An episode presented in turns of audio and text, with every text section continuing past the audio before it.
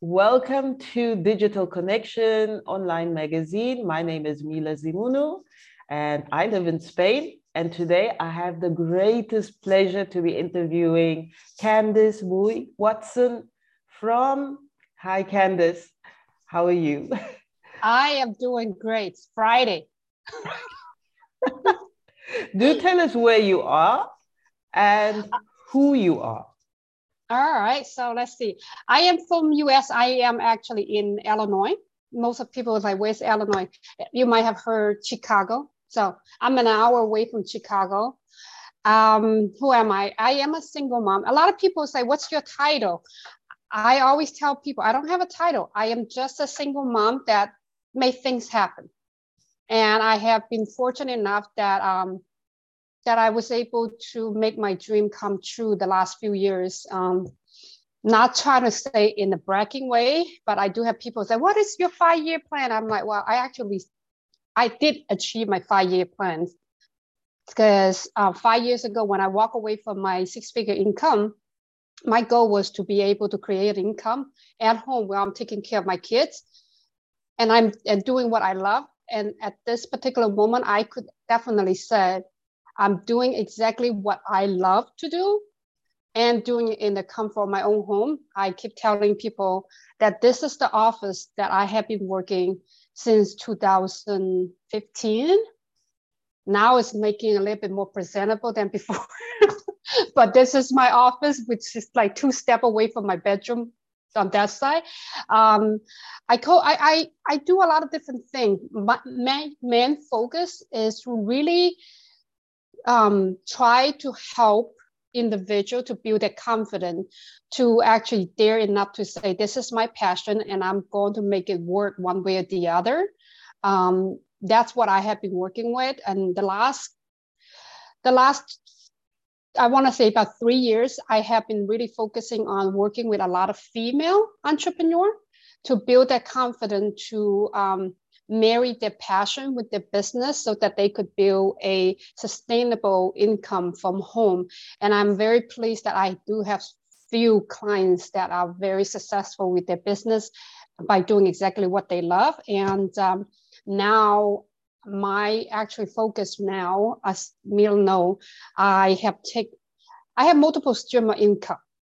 Not that I'm not focused. It's just that I have multiple stream income. Just like I have multiple kids, I have multiple love. So I have my real estate business. I still do some coaching, freelance coaching, but I'm very selective of my coaching clients. But I'm also contracted by a online education company that based in uh, uh Chicago here, and I'm I'm actually I'm coaching um, a group of teachers almost like 30 teachers on um, online teaching and working with the schools and all that, um, still being a mom, like literally just I have to delay this this interview because I have to go to be doing being a mom. So so I think that's a little about me. I don't know if you guys get that. Excellent. A little background is that Candice, we met on Facebook. Yes, we did. About four years ago, about yeah, four to five years. It's just at the time we seem to have mixed timelines right now. So it's been a while. it's been a while. And Candice was one of my mentors around two years ago in business coaching. And she helped me a lot because Candice is inspiring and helps you think deeply about options and multiple streams of income and what is available when you're coachable. And I know Candice is very, very good at that, at explaining why being coachable is so important. Um, here's, here's the thing. I always say there's few type of people. You will have the person that say, I'm open, I have a growth mindset, I'm ready to learn and take action. And then you have those people, everything that you tell them, they say, Oh, I know, those I know person. And then there will be this, the, the, the another type of person is that I want to do this. Tell me how I can do this. But when you give them advice, when you tell them, they say, okay, I will do it. Six years later, they still in the same place. Those are the people. Why is coachable so important? You have to let your ego go if you want to grow. That's basically it. we are every single person in your life that come into your life you if you if you are coachable you have open mind open mindset and you let go of you, your ego you could learn from that person. If you're not coachable it doesn't matter what type of resource how good the coach is because you become that person oh i know. Because every time everything i'm show, trying to show you you said you know then why do you need me?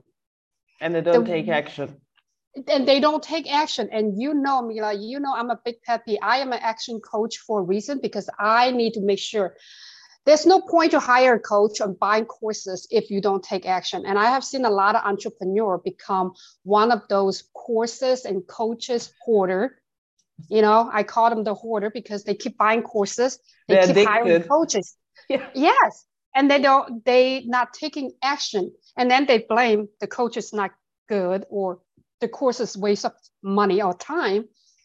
The question is, what do you do with Are all of learning? this resource? Yes. Are you learning and using it, not just yeah. learning and just hoarding it? You have to implement what you learn, and you also have to. Sometimes you have to unlearn what you learn to learn something to, to to learn something. Because every single thing that you want to learn or every single coach that you work with they all come with different perspective. They all come with different experience. If you want to if you truly a lot of people um, buying courses and hiring coaches based on what other people said. review. Mm-hmm. and that's why a lot of people come to me and say i would like you to be my coach. And i always tell them tell me i'm going to give you some time to come back to me and tell me what is it that you're expecting from your coach? What do you want from me? If you can't even tell me what is it that you're looking for then you shouldn't be hiring me. And a lot of people and then they come back and they tell me what they want and then i could tell them you know what? We're not a good fit. I don't do that. Excellent. That is a right? very good point. Because you have to know a lot of people just this is why a lot of entrepreneurs struggling. They never seen their money grow. They never seen they, their business growing, even though they invest so much in there. It's just because they have no idea. They have never really sit down and do an inventory on what is it that I really want.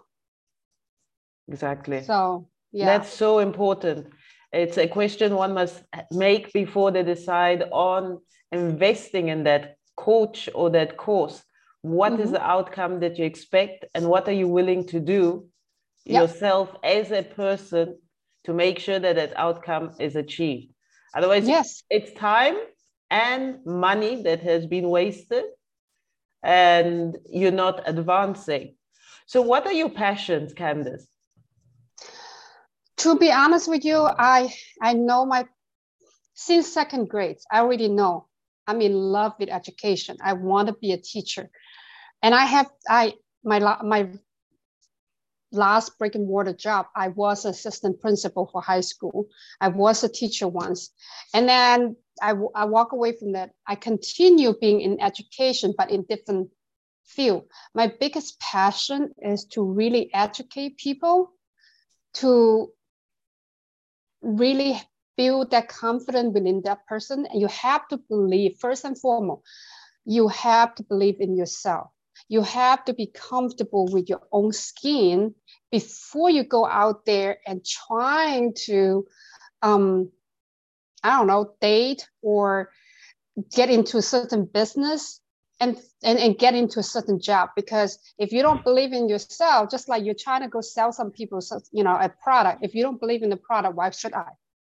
Right? Exactly. so my passion is to really try to help people to really find out who they are and really not tr- not try to fabricate who you are on social media so that attract people come to you but truly be who you are on social media offline or anywhere to attract your your target audience. Your ideal audience right. Yes.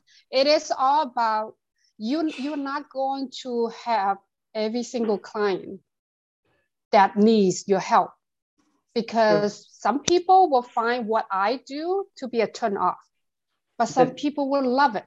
It's not and those them. who love it, yeah, those who love it will always come back to me.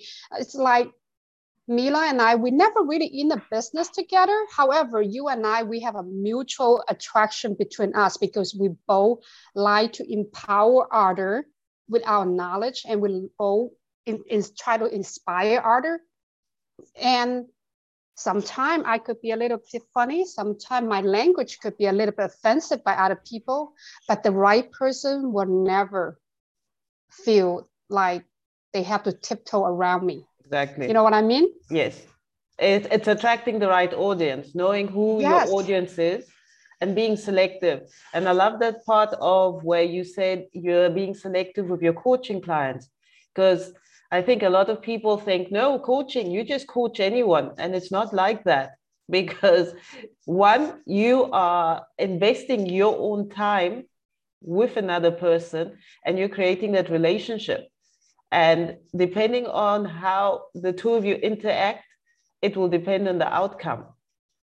Yes. It's just because people willing to pay you doesn't mean they are your ideal client. Like for me, for my ideal client, if you coming to me and say, "Oh, I know," well, you're not my client. My client would not say, "I know." Now, there are certain things that you probably know, but there's a, the right way to do it. Exactly. You know, and, and it's just how you how how you select the person to work with you it's how they select the right coach you have to be selective it works. It definitely works. Now tell us a little bit about your website candace uncensored. What is it about?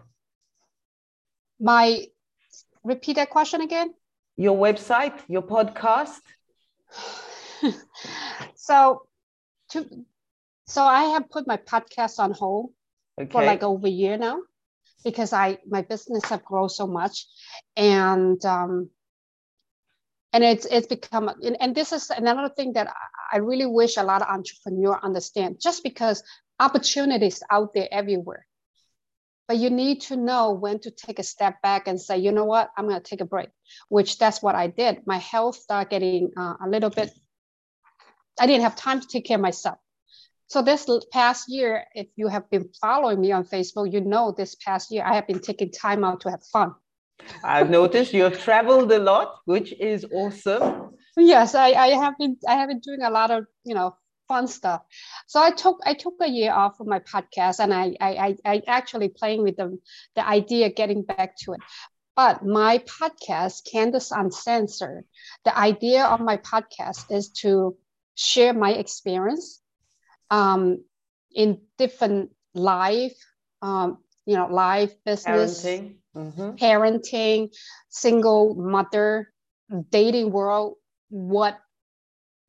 I have a whole different, you know, everybody has a different way to live their life, but I want to show people how you could live an unfiltered life to still attract people exactly. and be it, but you have to learn to be honest with yourself. It has to work um, so, for you mm-hmm. yes so i i the podcast was to share my experience um, on different thing, and the idea was to bring on other successful um, person mainly female to come in and share with uh, share their experience, whether it's life, parenting, or um, business, or anything, anything related. Because I see that a lot of a lot of so-called show try to focus on something good. I want to be able to say, hey, this is life. There's good day, bad day, and then the ugly day. So I want to bring all of those. The point is not to complain when you have an ugly and nasty day, but the point is how do you overcome different things.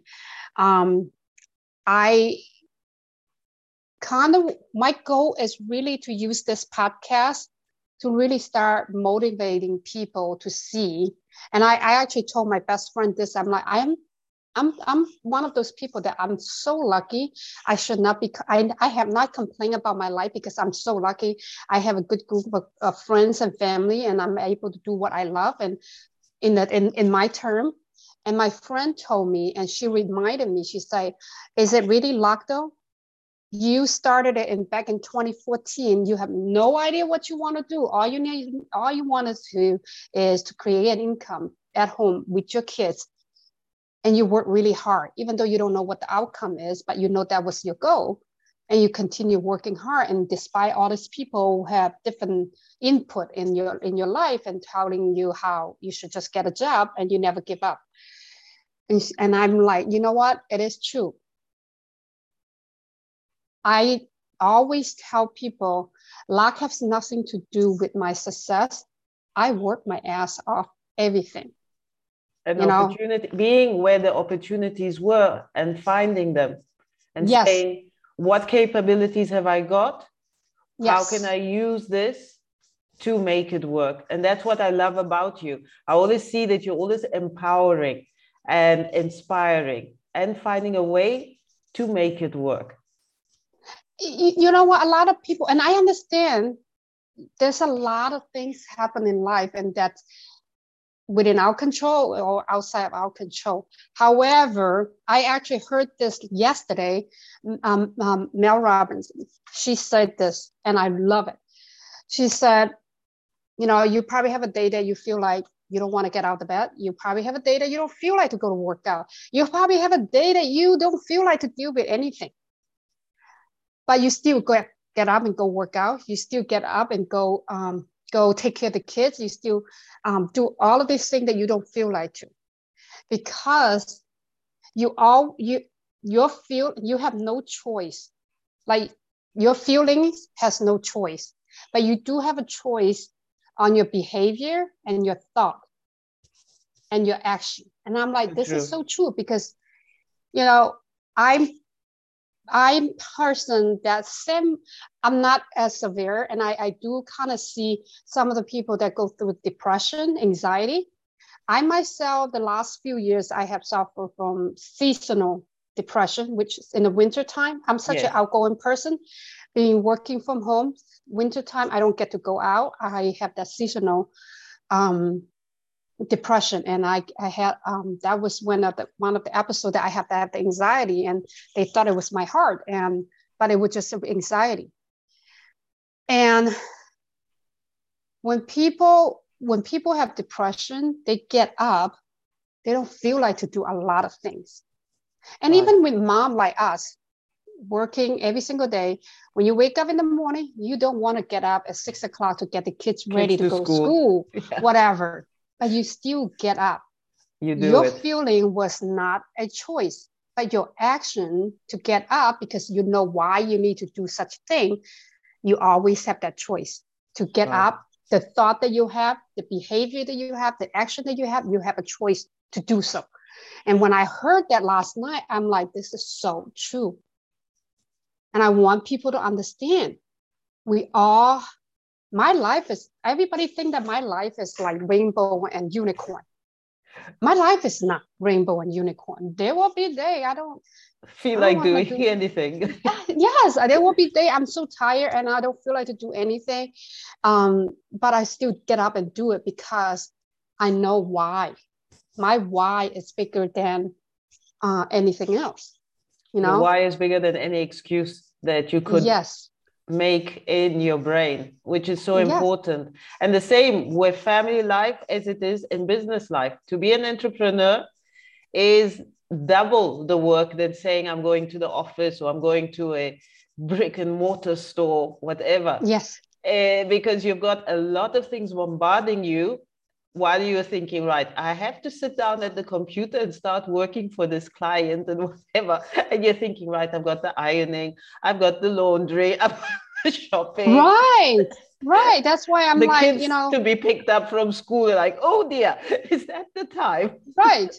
So sometimes you just you just have to know like this this is where when i when i coach my client and when they start something and i always ask why do you want to do this and the, if their answer was, I want to replace my income, or the answer was, I just want to make extra few hundred dollars, whatever your answer is, I respect that.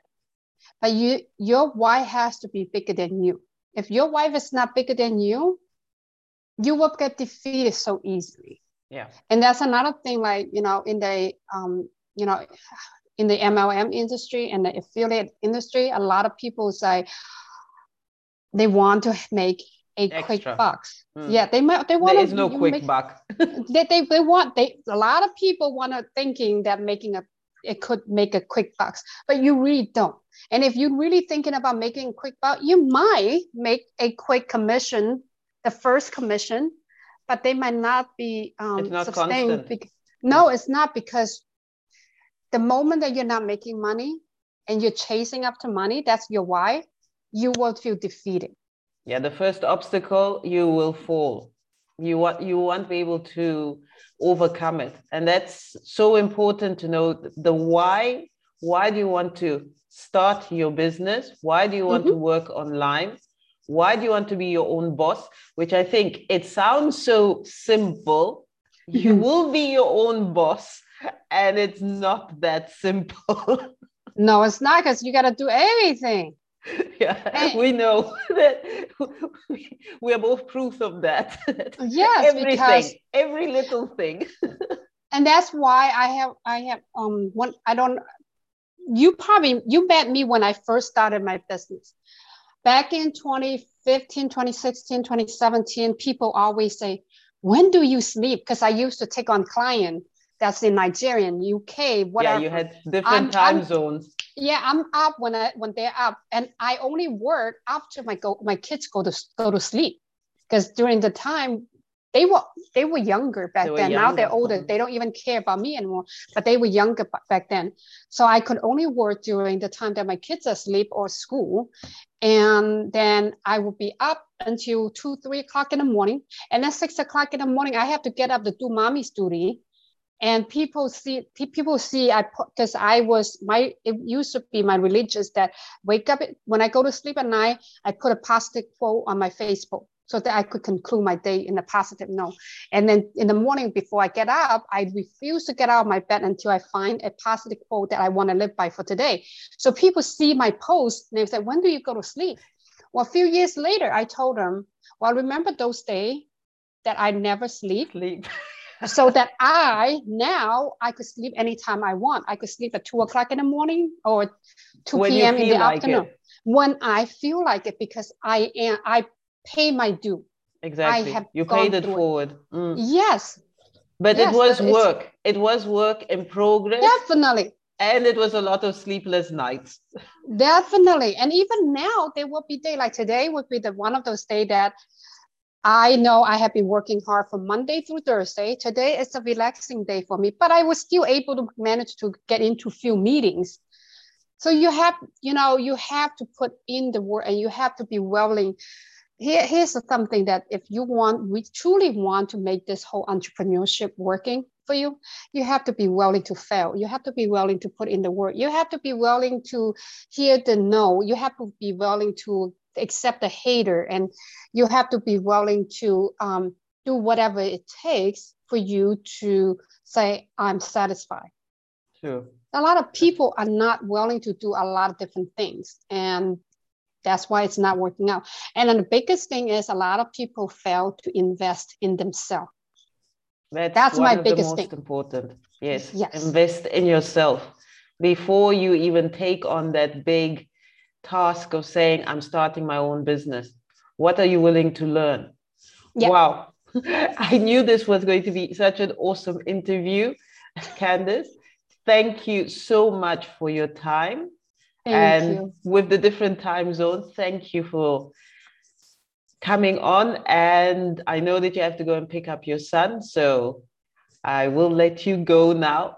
But it has been a pleasure, and I hope to be able to interview you again and Definitely. share some more exciting points yes. about how to be an entrepreneur and a single mom all at the same time. Thank you for having me. I, I, I love this. Anytime I could go and motivate someone, I'm, lo- I'm all for it. I know. That's why I said I have to interview Candice. Definitely. Thank you. And from Connection Digital in Spain, have a great day or evening wherever you are in the world. Thank you.